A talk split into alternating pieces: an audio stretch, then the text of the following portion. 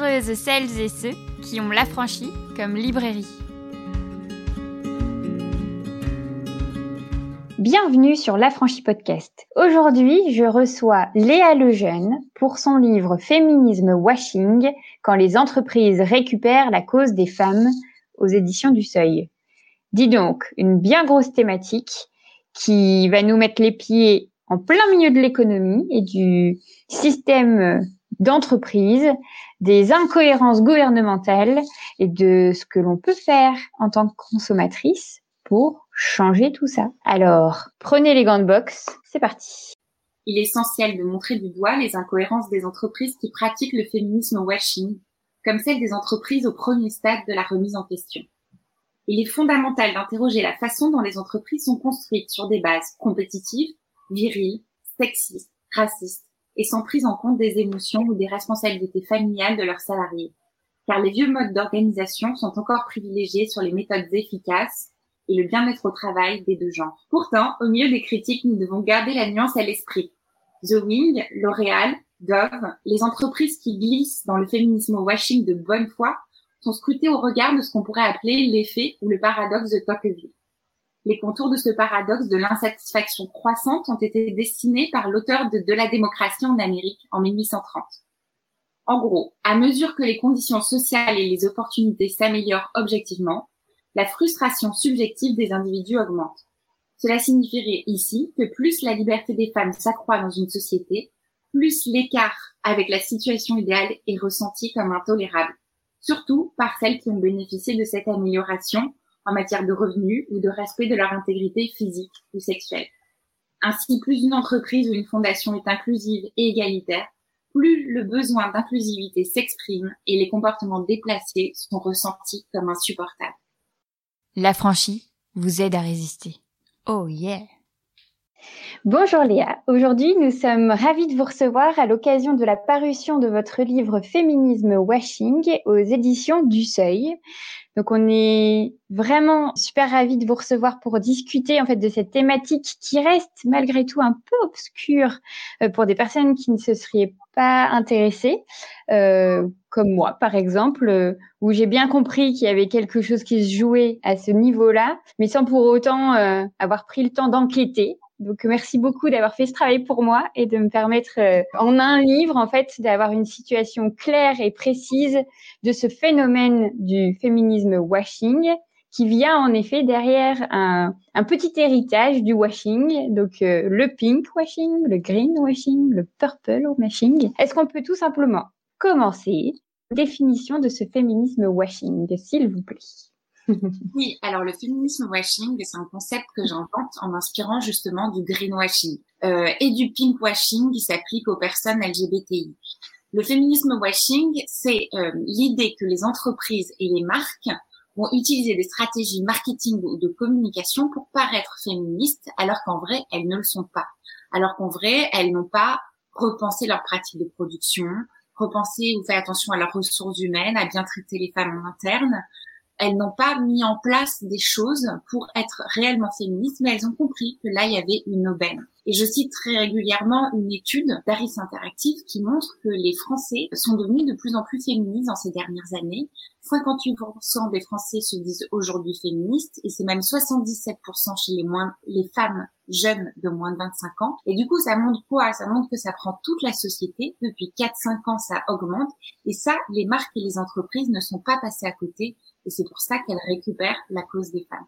Alors évidemment, euh, ce que vous venez de dire me met évidemment colère. En fait, tout de suite, je me dis oh là là, euh, vraiment, on va nous lâcher d'une semelle. En fait, à chaque fois euh, qu'on essaye d'aller vers cette égalité femmes-hommes, cette indépendance des femmes, on est rattrapé en fait par les outils capitaliste. Euh, mais pour autant, avant de s'en prendre aux entreprises, en fait, dans votre livre, ce qui m'a assez surprise dans ma lecture, c'est que vous commencez par parler des consommatrices. Tout de suite, en fait, euh, vous nous mettez en première ligne, si j'ose dire, en expliquant en fait ce syndrome euh, de l'effet de la mode féministe dont on serait un peu aussi responsable parce que ben évidemment il faut qu'on se considère dans le monde la consommation. Hein. On est des consommatrices, je suis une consommatrice. Et donc, euh, vous commencez euh, votre livre par ce portrait-là des consommatrices. Est-ce que vous pensez qu'on est malgré tout vraiment dupe, en fait, de ce jeu-là?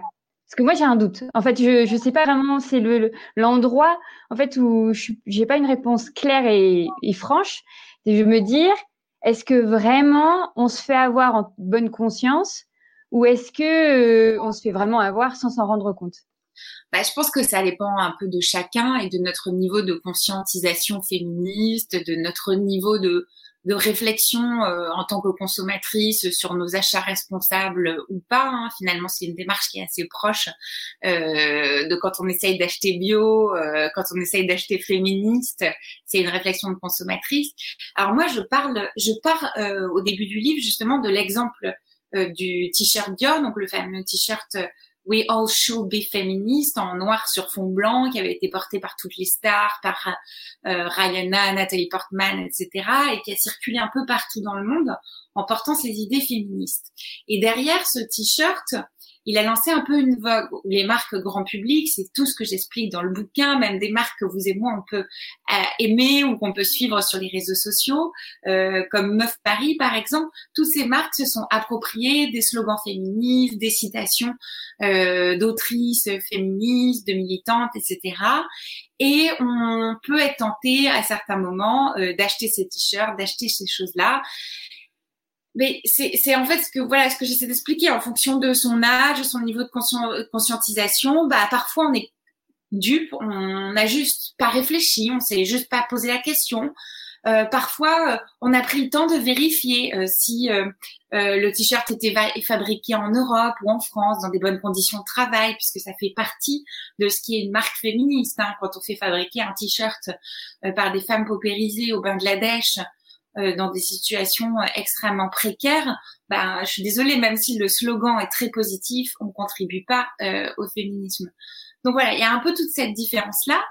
Et je pense que même parfois, sans réfléchir, on peut se faire piéger.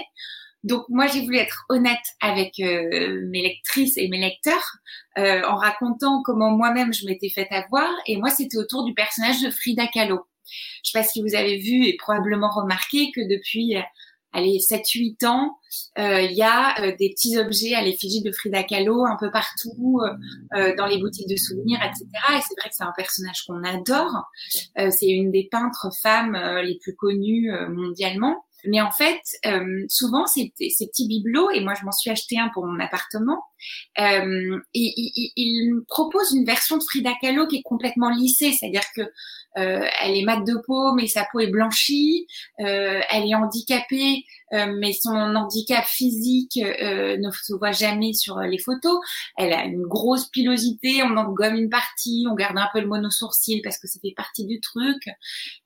souvent, il y a beaucoup de fleurs dans les cheveux, on est dans un truc presque un peu girly, hein, si je me permets l'expression.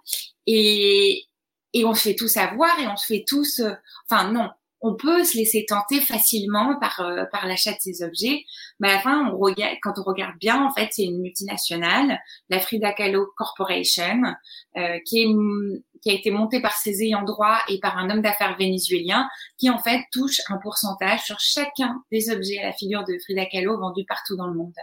Et en fait, ça représente des sommes astronomiques. Et oui, je pense qu'on peut se faire avoir par ces petits pièges-là de temps en temps, euh, peut-être les moins évidents en fait.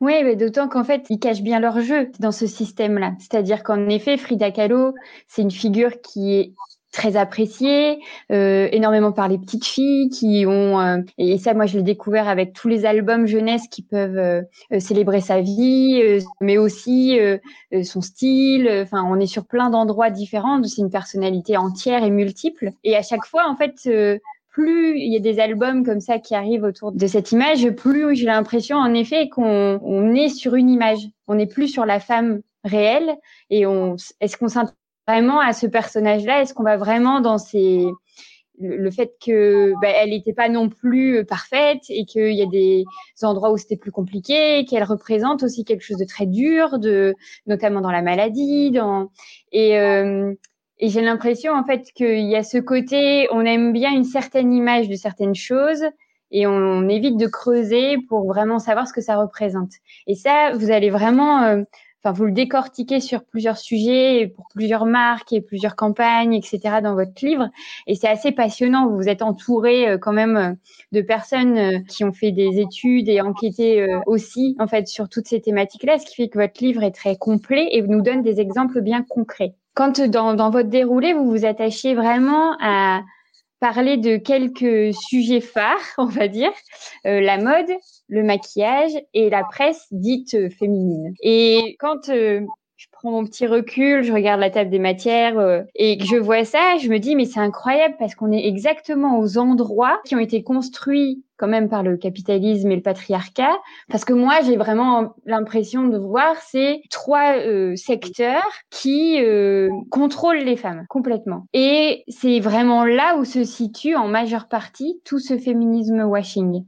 Donc, il y a quelque chose de très perturbant, c'est-à-dire ils ont posé les règles. Donc, ils, euh, euh, le patriarcat et donc le capitalisme. Ils ont posé leurs règles il y a bien longtemps en nous mettant sur la voie de la contrainte par le vêtement, de se transformer par le maquillage et en plus d'être guidés dans notre vie au quotidien par des, des magazines qui ont bien compris qu'ils avaient un certain pouvoir quand même, euh, les régimes, le sport, etc., etc. De fait, on se sent un peu pris au piège parce qu'il y a un côté, enfin, on nous a créé les règles.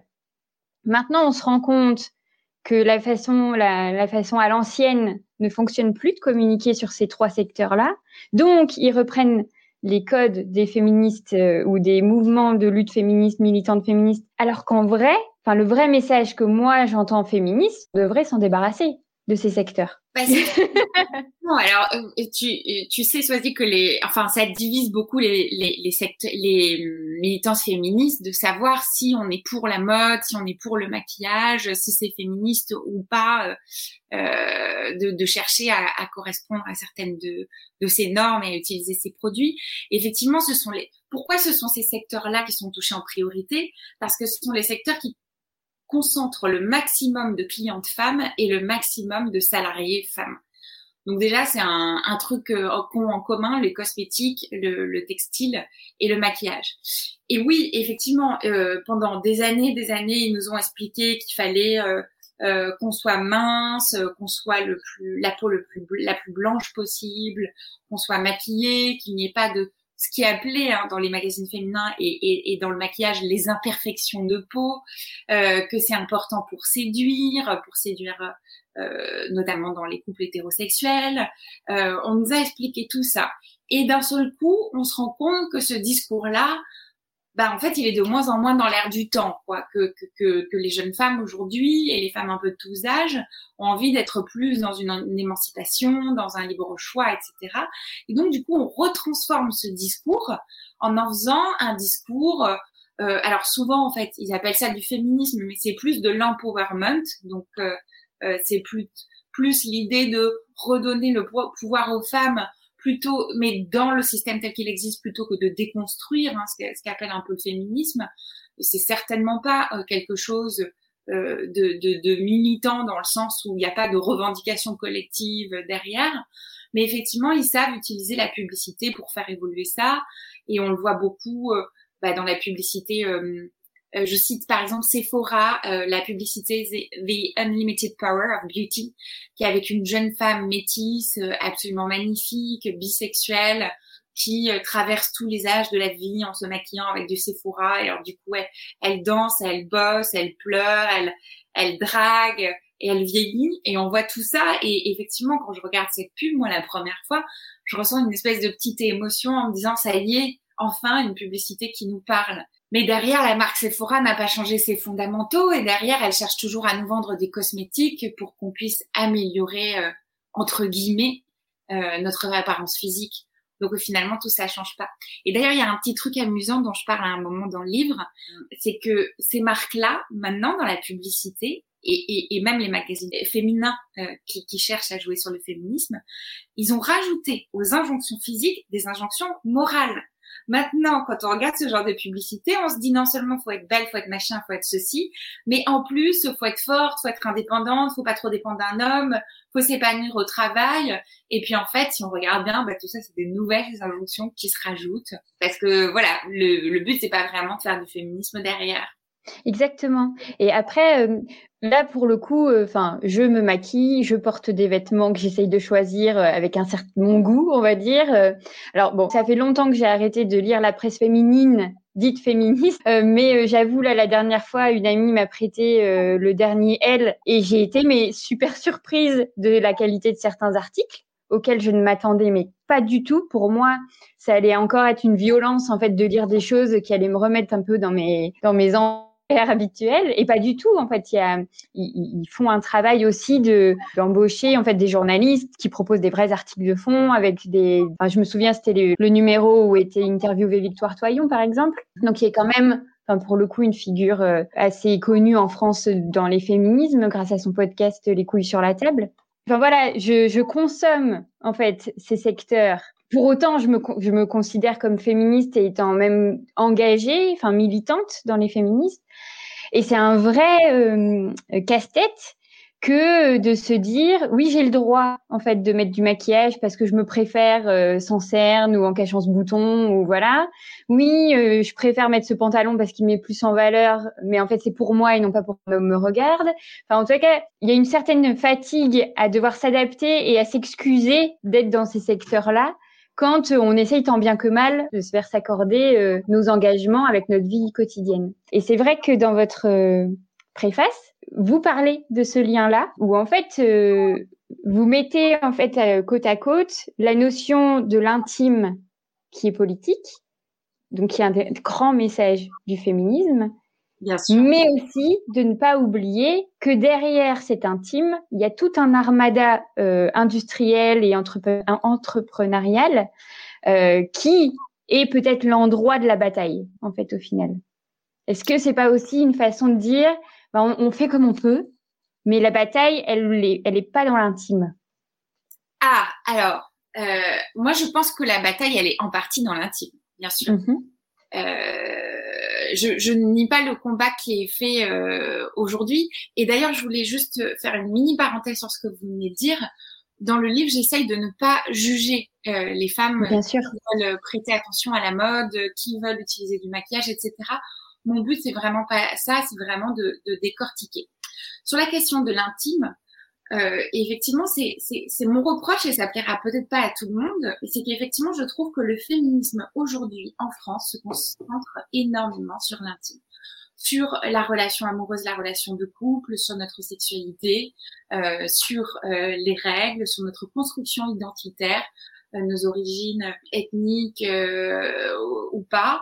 Euh, je trouve que ce sont des sujets qui sont énormément abordés et c'est une très bonne chose. J'apprends plein de choses en, en, en lisant ces livres-là, ces comptes Instagram-là tous les jours. Simplement, on a oublié, je trouve, tout le pan économique. Et ça, pour moi, c'est un problème.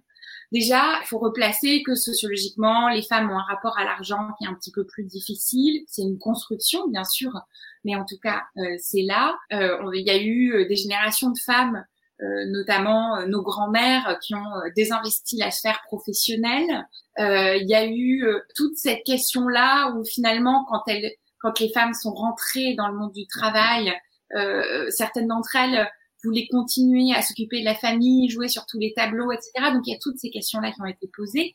Et aujourd'hui, le féminisme français se pose de moins en moins ces questions d'argent, d'économie. Et, et, je pense que c'est un problème. J'ai l'impression que finalement, il y a aussi un clivage, je le dis un peu au départ, entre les féminismes de gauche et les féministes libérales euh, où en fait les féministes qui sont ancrées dans l'économie, qui travaillent dans les groupes du CAC 40, elles vont s'y prêter attention. Et puis les féministes de gauche, finalement, l'argent ça fait ça, on n'a pas besoin de beaucoup d'argent pour vivre, c'est pas ça qui est le plus important, donc on va se concentrer sur le reste.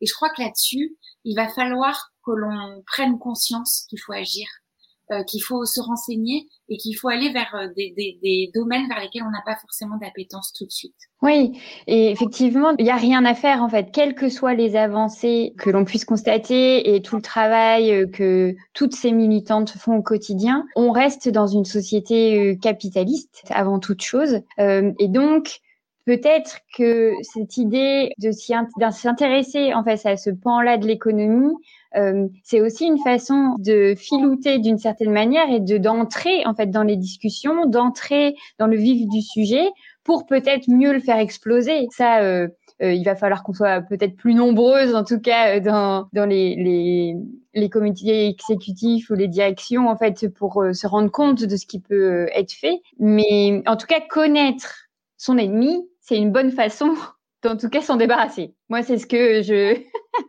ça paraît très violent alors que je suis pas du tout. C'est juste que, en fait, il y a un sujet que vous abordez qui m'a vraiment, euh, parce que vous m'avez dit des choses dans la lecture, en tout cas, euh, qui m'ont énervé et c'est euh, la force en fait de notre gouvernement actuel. Et quand je commence à penser gouvernement, je me mets en grande colère en fait. Donc je m'excuse si je pars dans des dans des images très violentes. C'est-à-dire qu'en fait, on est entouré d'un système qui nous montre bien qu'on nous utilise comme il le souhaite. Qu'en gros, en fait, on on est dans leur vision, on a un peu des pions comme ça euh, qui vont répondre à la façon dont ils, ils présentent le monde. Donc oui, s'ils décident de faire du ce fameux féminisme washing, on va courir en fait euh, et ne pas s'en rendre compte.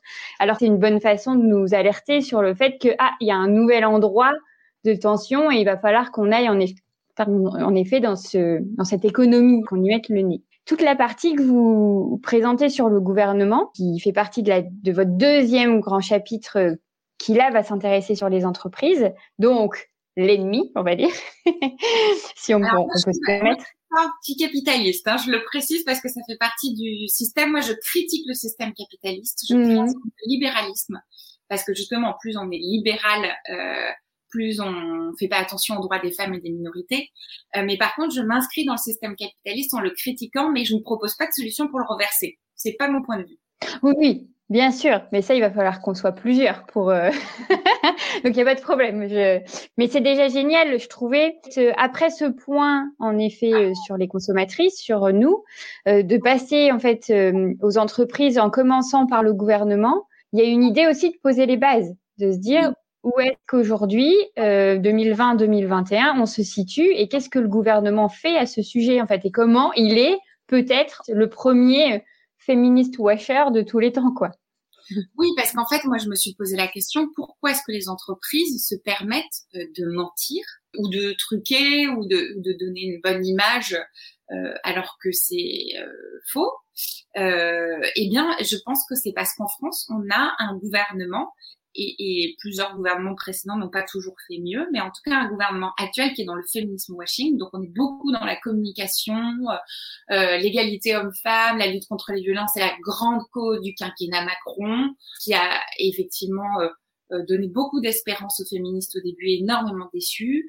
Euh, en campagne, je, je, le cite à un moment quand il était en campagne pour la présidentielle, invité au Women's Forum, il disait euh, je suis féministe et j'aimerais être reconnue comme telle par les féministes.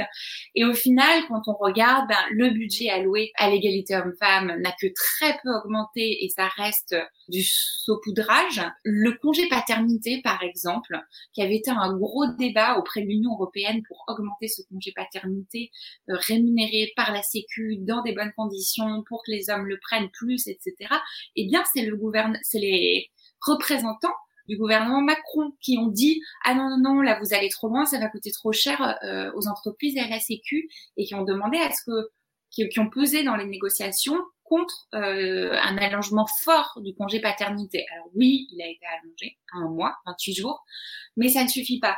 Et en fait, j'essaye de montrer un peu tous ces mécanismes-là. Et je parle aussi de, de, quelque chose qui permet de mesurer euh, normalement les inégalités salariales, qui est donc l'index Pénico de l'égalité professionnelle. Alors, je vais pas vous faire tout le détail parce que c'est un peu compliqué, c'est dans le livre. Mais en gros, l'idée, c'était que on voulait pouvoir mesurer les écarts de salaire entreprise par entreprise et on voulait que ça se voit. On voulait qu'il y ait du name and shame des entreprises qui ne le suivaient pas eh ben, le gouvernement, le, la ministre du Travail, Muriel Pénicaud, a construit un index avec cinq indicateurs hyper compliqués, avec des pondérations, des corrections, calculées par les entreprises, qui fait qu'à la fin, le système est quasiment illisible et les entreprises sont toutes en train de frimer en disant qu'elles ont une bonne note, alors que pour beaucoup d'entre elles, ce n'est pas le cas. Hey, vous êtes à la franchie Trêve d'exemples déprimants, de magouilleurs légers ou de partisans de l'inertie.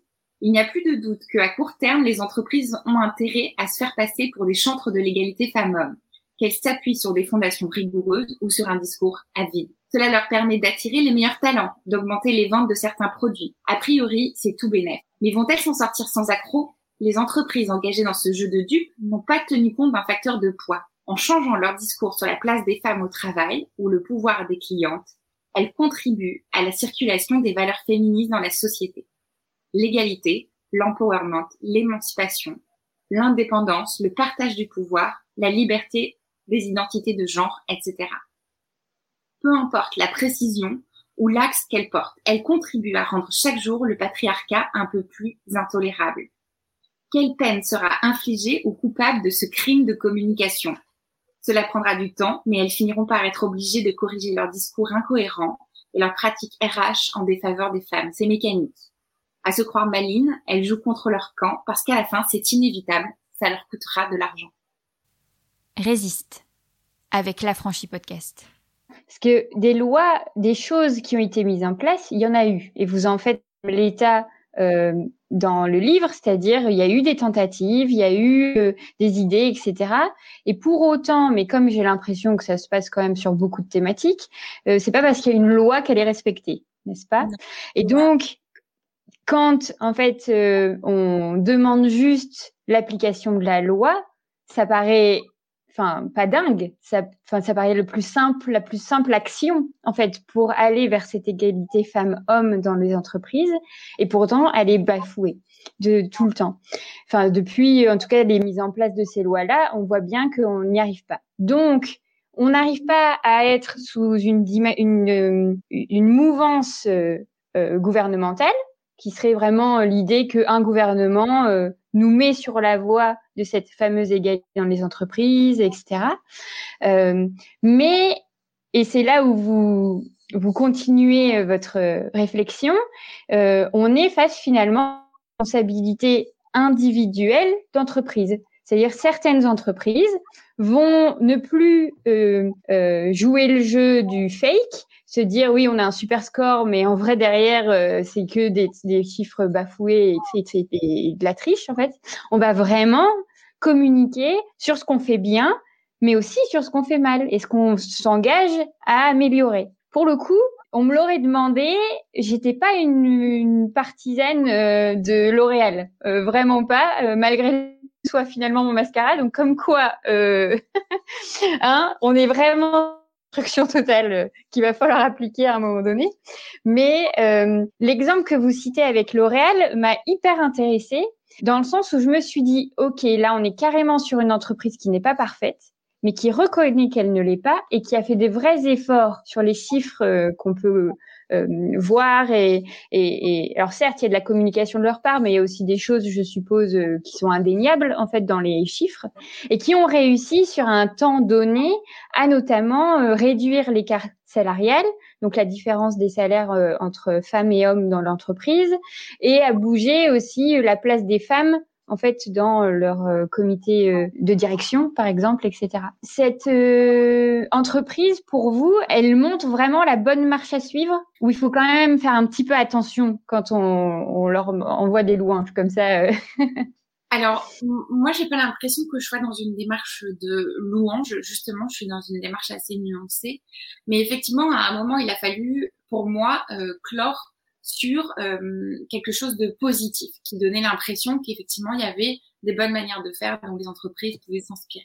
Et donc j'ai choisi notamment l'exemple de L'Oréal parce que euh, j'ai eu la possibilité d'obtenir les chiffres réalisés par une chercheuse qui s'appelle Dominique Meurs, qui est une chercheuse de l'INED, PSE et Nanterre, et qui a mesuré depuis 2007 les écarts de salaire entre hommes et femmes dans l'entreprise, d'abord sur des groupes de personnes, puis dans l'ensemble de l'entreprise. Pourquoi c'est intéressant? Parce que là, on est face à une tierce personne qui n'est ni une communicante, ni quelqu'un pour l'entreprise, ni une syndicaliste énervée. On est face à quelqu'un qui a une méthode scientifique de mesure des écarts de salaire. Donc c'est pour ça aussi que j'ai choisi L'Oréal. Et ce qu'elle a vu, c'est que, euh, en gros, depuis 2007, les écarts de salaire hommes-femmes ont en moyenne euh, disparus. Ils sont autour de 0 et quelques pourcents sur l'ensemble dans l'entreprise quand on positionne à des postes comparables avec des niveaux de diplôme comparables. Et il reste euh, d'environ 3% et des poussières pour les cadres. Pourquoi? Notamment parce qu'il y a les primes, notamment parce qu'il y a les il y a encore euh, au comité de direction euh, de L'Oréal plus d'hommes que de femmes, même si le conseil d'administration ils ont ils, ont bien respecté euh, euh, la parité qui était demandée par la loi. Mais en tout cas, voilà, il y a des choses qui sont pas, euh, voilà, il y a des choses qui sont pas critiquables parce que ça a été objectifié euh, par un regard extérieur. Et puis le fait d'avoir mesuré hyper précisément les écarts de salaire, ça a pu dire tiens, il y a un problème ici, tiens, il y a un problème là. Et comment L'Oréal répond, par exemple, par des crèches d'entreprise. Et on sait que ça, c'est hyper important pour les jeunes mamans qui travaillent. Par un système qui pousse les femmes à aller faire carrière à l'international avec une association qui les aide à trouver un boulot pour leur conjoint ou leur conjointe. Euh, par euh, un système où il n'y a plus de réunions euh, avant 9h le matin et après 18h le soir. Voilà, par des systèmes où, on essaye de, de, dialoguer sur les stéréotypes et, et, de, de, de, faire attention à tout ça, par un, un un comité externe qui fait attention euh, à l'égalité homme-femme euh, et à la diversité dans chacune des politiques de ressources humaines de l'entreprise. Ça, c'est très important. Et le truc qui est important, ce qu'ils ont mis en place après MeToo, et que je pense toutes les entreprises devraient imiter, c'est le fait de, quand il y a des signes, de, de, mettre en place une cellule de signalement pour les personnes victimes de harcèlement moral ou de harcèlement sexuel au travail. Et d'écouter toutes ces personnes, de faire des enquêtes et quand les faits sont avérés ou prouvés, euh, de sanctionner, voire de licencier euh, les personnes qui ont posé problème. Et ça, L'Oréal a mis ce, ce système-là en place au lieu de cacher les problèmes sous le tapis, comme on a vu beaucoup dans la pub, dans le MeToo de la pub l'an dernier. Euh, il y avait beaucoup voilà d'entreprises qui disaient attends harcèlement moral, harcèlement sexuel, non c'est pas vrai bah, arrêtons de rentrer dans cette démarche-là de nier, mais plutôt de poser la question, résoudre le problème, pacifier l'ambiance de travail. Et ça, ouais, c'est des exemples euh, positifs euh, chez L'Oréal que d'autres entreprises pourraient imiter. Oui, c'était, euh, enfin, c'est assez impressionnant dans tous les chiffres en fait que vous, vous nous donnez à lire, de vraiment se rendre compte en fait qu'il y a quelque chose de, il y a eu une action. Et je pense que ce principe de l'action, de d'agir au cœur des entreprises, c'est assez enthousiasmant parce que si L'Oréal peut le faire, bah, il y a énormément, enfin tout le monde en gros peut le faire parce que c'est quand même une des très très grosses sociétés mondiales euh, euh, aujourd'hui. Euh, ce qui est, parce que là, bon, on peut dire que on commence à laisser derrière nous tout le, le gros nuage noir euh, du féminisme washing et que, et c'est ça qui est assez réjouissant, vous allez quand même vers le, l'espoir, le, l'enthousiasme, les bonnes idées euh, et les bons modèles à suivre, etc. Et parce que c'est vrai que ben oui, ils se rendent compte que euh, c'est difficile d'évoluer euh, dans notre monde. ben on est tous d'accord, hein, enfin en tout cas toutes, ça c'est sûr. Pour autant, il faut de l'énergie pour aller vers les combats et, et continuer ces combats surtout, parce qu'on pourrait vite être un peu défaitiste. Et là, vous avez une notion qui m'a fortement intéressée et en même temps un peu perturbée, faut quand même l'avouer proposez euh, un, une sorte de, de guide, euh, le RFE, responsabilité féministe des entreprises, donc qui serait, euh, alors moi, euh, étant chef d'entreprise, tout de suite ça me fait penser à, à, au CFE, ou enfin tous ces acronymes qu'on a en fait, des choses qu'on doit respecter dans notre entreprise, de payer la formation continue, enfin des, des obligations sociales en fait, tout simplement pour le fonctionnement de son entreprise. Et donc vous proposez d'y ajouter ce fameux euh, RFE qui serait euh, une façon de, de guider, euh, c'est ça, la ligne de conduite d'une entreprise en passant par la conviction, la cohérence et représentation. Ça, c'est vos trois mots. Alors, est-ce que vous pouvez nous expliquer, parce que ça, vous, nous proposez une vraie idée là quand même, quelque chose que vous voulez mettre en place, enfin qui pourrait être mis en place, pardon, très facilement alors, j'ai plus pensé comme un concept que comme une nouvelle obligation pour les entreprises. Euh, mhm. Les entrepreneurs se rassurent. Euh, en gros, je prends la, la, la, définition du RSE, donc la responsabilité sociale des entreprises, qui aujourd'hui est beaucoup euh, centrée euh, sur le fait de mettre en place des mesurettes écologiques, euh, pour correspondre un peu à tout ça, euh, et qui normalement est censé euh, tenir compte de tout un volet social, bon traitement des salariés, etc. Donc moi derrière, je suis passée à ce que j'ai appelé la responsabilité féministe des entreprises. Donc l'idée, voilà, c'est de réduire l'écart entre le discours affiché par ces entreprises dans les publicités, la communication, les communiqués de presse et euh, les mesures euh, qui sont mises en place réellement. Alors après, il y a plein de manières d'y arriver, corriger les écarts de salaire, notamment par des enveloppes de rattrapage salarial, c'est une des mesures. Euh, les autres mesures, ça peut être euh, d'aider ou de donner des bonnes conditions de travail aux femmes euh, salariées dans les positions les plus précaires dans l'entreprise. Les autres mesures, ça peut être par exemple le mentorat, euh, le fait de mettre en place des mentorats très précis organisés avec à chaque fois un tuteur euh, et une femme cadre ou à haut potentiel qui peut être accompagnée. ça, les études d'économie comportementale américaines montrent que ça marche. Donc je regarde un peu en fait dans toutes les études ce qui ce qui marche et qui, ce qui marche pas. Les formations en une journée pour déconstruire les stéréotypes sexistes, en général, ça ne marche pas.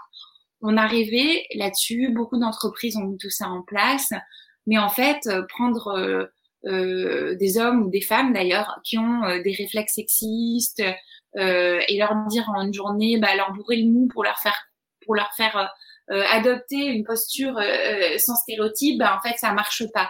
Par contre, mélanger les équipes pour regarder ce que les autres dans les autres équipes font, ça marche bien. Par exemple, mélanger les techos, les développeurs dans une startup avec les personnes du marketing pour que chacun, chacune se rende compte du travail des autres. Voilà, il y a plein de petites mesures comme ça qui marchent.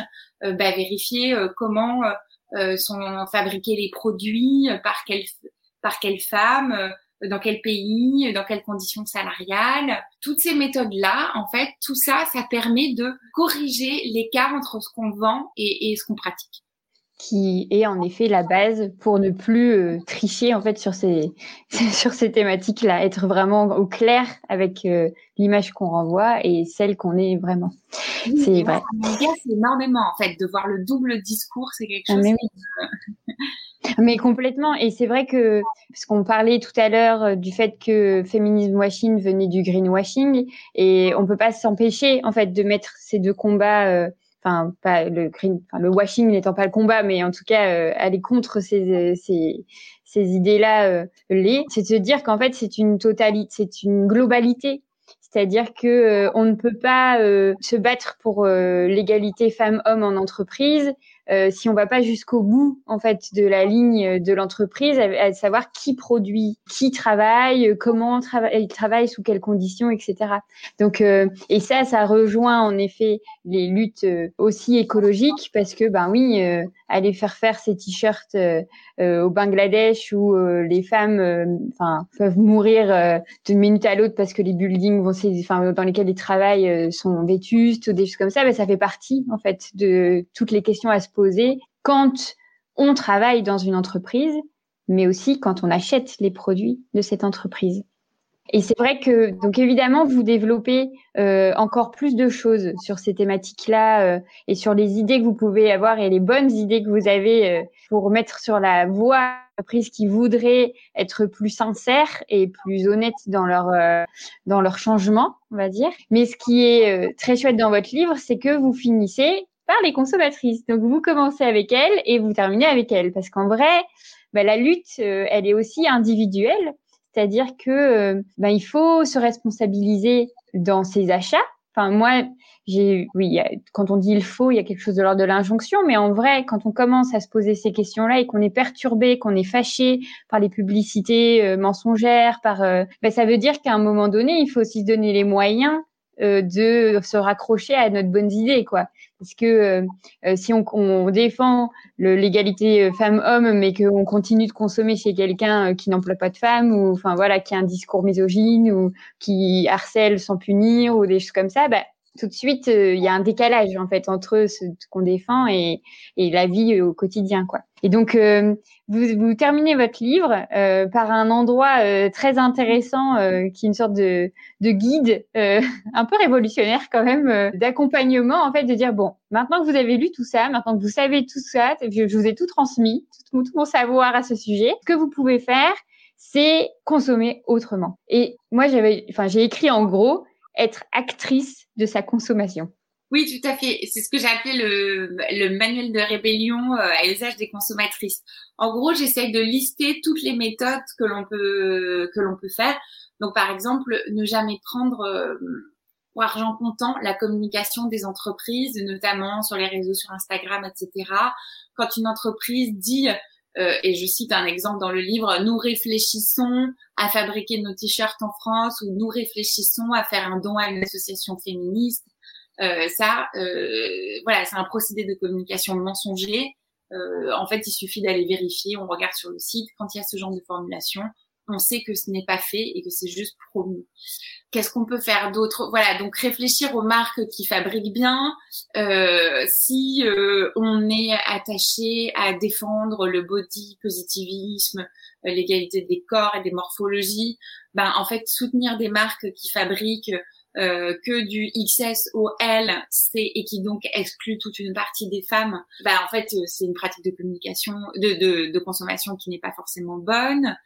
Euh, en tant que femme en entreprise aussi, on peut euh, se syndiquer euh, pour participer aux négociations, pour donner de l'appui aux syndicats pour qu'ils aident à, à, négocier nos augmentations de salaire. On peut se renseigner beaucoup plus sur les pratiques, interpeller sa direction proposer des projets dans certains dans certaines entreprises. Euh, après, je propose aussi tout un tout un guide euh, sur la façon d'interpeller sur les réseaux sociaux. Et d'ailleurs, il y a un petit truc que je peux dire là et qui me paraît toujours important. Faut faire attention quand on interpelle sur les réseaux sociaux et qu'on a envie qu'une marque se bouge et qu'elle change ses pratiques. Faut faire attention à dépasser le cercle du féminisme. Parce que si on, par exemple, on, on prend des hashtags euh, féminisme washing, etc., et qu'on est relayé que dans le cercle féministe, et eh bien l'entreprise se dit c'est pas grave, je vais perdre une petite partie des consommatrices, mais c'est un tout petit pourcentage, euh, ça n'a pas euh, ça n'a pas d'effet. Et donc là-dessus, je dis bah c'est important d'aller interpeller les politiques, d'aller interpeller les journalistes, d'aller interpeller les influenceurs dans d'autres catégories que le féminisme faire un buzz qui donne qui fasse un peu peur à l'entreprise et qui la force à réagir et à mettre en accord euh, euh, ses pratiques et son discours. Bref, après, je me suis dit que voilà, il fallait que je donne les outils à tout le monde. Et évidemment, encore une fois, j'essaye de pas le faire de façon donneuse de leçons parce que euh, dans notre consommation de tous les jours, même si on fait attention, ben, à un moment, on peut aussi craquer sur un t-shirt qu'on a vu en vitrine euh, pour se faire plaisir. Mais il n'empêche que avoir cette petite idée euh, qui trotte en tête et qui nous fait faire attention, euh, c'est une, bonne chose. Mais ça met des. En fait, c'est tout est une question aussi d'habitude et de temps qui passe, parce que à un moment donné, en fait, à partir du moment où on a la lumière allumée, où on se rend compte que euh, on, bah, on il y, a quand même une certaine utilisation en fait des féminismes par les entreprises. Quand on le sait, on peut déjà le voir plus facilement, on peut en être euh, plus sensible. Et à force, j'ai l'impression que il est de plus en plus difficile, en fait, euh, d'acheter sans penser, tout simplement.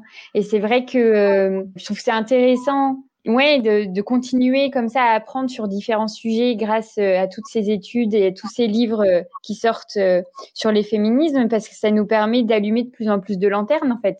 Je me souviens de l'effet incroyable du livre sur le genre et le patrimoine ou euh, euh dans le, genre et le capital, parce que c'était très autour du, du patrimoine aussi.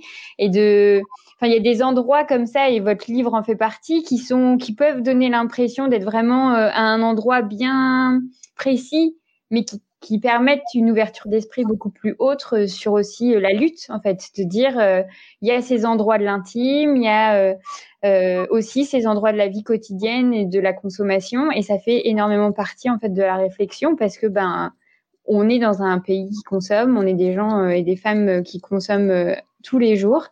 Et, et, et je trouve que c'est chouette de nous mettre en fait sur la voie, le fait qu'on est maîtresse en fait vraiment de cette consommation et que ça peut être plus simple que ça n'y paraît en fait. Parce que chercher, se renseigner sur les marques, euh, ça peut devenir un, une façon aussi euh, de de mieux euh, être responsable tout simplement quoi. Donc merci pour ça. je, suis ravie et je suis ravie que, que hum, d'avoir réussi l'exercice de vulgarisation de l'économie. Parce que moi, je suis mm. journaliste économique à la base et c'était vraiment mon objectif euh, d'arriver à parler euh, aux, aux, jeunes femmes, aux militantes, etc., de d'économie et de, de, leur donner envie de comprendre euh, pourquoi telle mesure c'est efficace, pourquoi telle autre, bref, de vulgariser quoi. C'était important pour moi. Ben, ça fonctionne très bien parce qu'en effet, alors il faut quand même l'avouer, il y a énormément de termes euh, euh, franglais ou anglais ou bon après vous les expliquez tous, vous avez des notes de bas de page bien complètes, mais c'était drôle d'être projeté un petit peu dans un monde de ing et euh, de de washer, washing, tout ça. Euh, il y a une dernière petite chose, euh, mais parce que j'ai pas pu m'en empêcher euh, d'y penser à plusieurs reprises dans ma lecture, et vous la citez une fois euh, au sujet de Paytachnek, c'est Anaïs Bourdet, mhm. qui a lancé Mauvaise Compagnie, est un super bon exemple en fait d'un bon pied de nez, c'est de dire vous nous vous insultez les féministes, vous insultez les femmes vous insultez euh, les personnes euh, noires, vous insultez euh, bah, la différence, en fait, tout simplement. Et eh ben nous, on va faire de l'argent dessus sur ces insultes et on va les remettre en fait dans les systèmes de lutte féministe. Et ça, je trouve que c'est une. Alors évidemment. on, on peut pas demander à tout le monde de porter des t-shirts d'insultes et des badges d'insultes et voilà.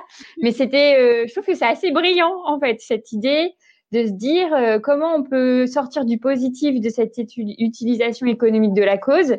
Ben nous aussi, en fait, on sait le faire. Et on le fait bien et on fait du Made in France. Et euh, alors certes, pour le moment, je pense pas qu'elle soit multimilliardaire, mais mais c'est, je trouve que c'est un bel exemple d'une autre façon d'utiliser l'économie. Ouais, tout à fait. Donc euh, portons tous des t-shirts féministes de merde, c'est bon pour la cause. Mais in France est fabriqué euh, par des femmes dans des bonnes conditions de travail. Exactement, toujours. Tout. Il faut voir le package complet, pas que l'apparence. C'est bien ça comme message. C'est bien. eh bien, merci beaucoup Léa, c'était passionnant. Euh, je vous invite vraiment, euh, auditeurs et auditrices, à, lire ce livre qui va vous emmener dans des situations euh, que vous n'auriez pas du tout imaginées, euh, des portraits d'entreprise, des et puis énormément de contenu. Ça fait vraiment plaisir euh, à lire. Et puis, bah évidemment, à bientôt à la librairie. merci beaucoup. Alors, heureuse vous venez d'écouter un épisode de l'Affranchi Podcast à l'occasion de la parution du livre de Léa Lejeune, Féminisme Washing, quand les entreprises récupèrent la cause des femmes. Merci à Léa Lejeune et aux éditions du Seuil pour ce superbe travail. L'Affranchi Podcast, c'est à la réalisation, Soazic Courbet. À la prise de son et au montage, Emmanuel Vacher. Si tu réalises que la vie n'est pas là, que le matin tu te lèves sans savoir où tu vas. Résiste, prouve que tu existes avec l'affranchi podcast.